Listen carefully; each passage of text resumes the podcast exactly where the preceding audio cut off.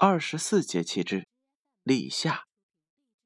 立夏是农历二十四节气当中的第七个节气，夏季的第一个节气，表示孟夏时节的正式开始。太阳达到黄经四十五度时为立夏时节。斗指东南，为为立夏，万物至此皆长大，故名立夏也。《月令七十二候集解》中曾经这样说道：“立夏，四月节。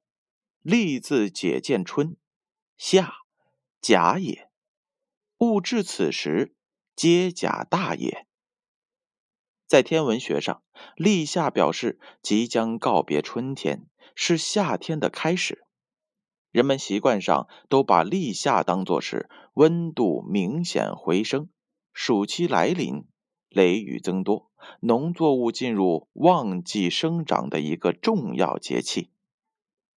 立夏这个节气在战国末年，即公元前二百三十九年就已经确立了，预示着季节的转换，为一年四季之夏季开始的日子。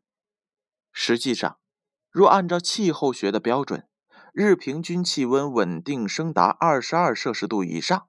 变为夏季开始，立夏前后，我国只有福州到南岭一线以南地区是真正的绿树浓荫、夏日长、楼台倒影、入池塘的夏季，而东北和西北的部分地区，这时候则是刚刚进入春季。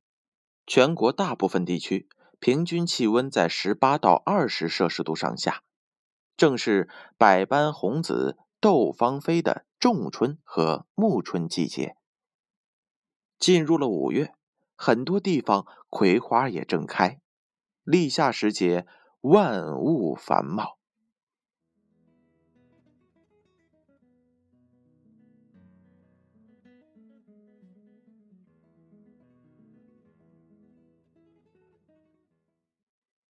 立夏的节气习俗，立夏的节气习俗。有迎夏仪式，立夏的夏是大的意思，是指春天播种的植物已经直立长大了。古代人们非常重视立夏的习俗，在立夏的这一天，古代帝王要率文武百官到京城南郊去迎夏，举行迎夏仪式。君臣一律穿朱色礼服，配朱色玉佩，连马匹。旗帜都要是朱红色的，以表达对丰收的祈求和美好的愿望。宫廷里立夏日起兵，赐文武大臣。兵是上一年冬天储藏的，由皇帝亲自赐给百官。在民间，立夏日人们则喝冷水来解暑。立夏日，江南水乡有。煮食蚕丝豆的习俗，有的地方还有立夏日称人的习俗。豆蛋游戏，那一日中午，家家户户煮好囫囵蛋，也就是鸡蛋带壳清煮，不能破损，用冷水浸上数十分钟之后，再套上早已编织好的丝网袋，挂于孩子的颈上。孩子们便三五成群进行斗蛋游戏。蛋分两端，尖为头，圆为尾。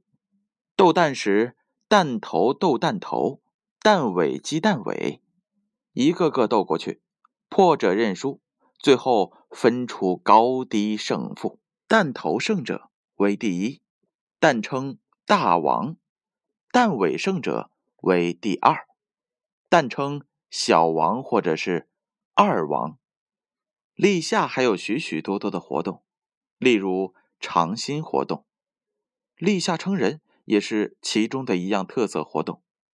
立夏吃罢中饭之后，还有称人的习俗，人们在村口或者是台门里挂起了一杆大木秤，秤钩悬挂一根木凳子，大家轮流坐在木凳子上称重量。司秤人一面打着秤花，一面讲着吉利话。称老人要说：“称花八十七，活到九十一。称姑娘要说一百零五斤，外园人家找上门，勿肯勿肯偏勿肯，状元公子有缘分。称小孩呢，则要说称花一打二十三，小官人长大会出山，七品县官勿犯难，三公九卿也好攀。好了，宝贝儿，这就是立夏时节，夏天就要到来了。希望所有的小朋友们都可以开开心心、愉愉快快的度过一个美丽的夏季。宝贝儿，晚安。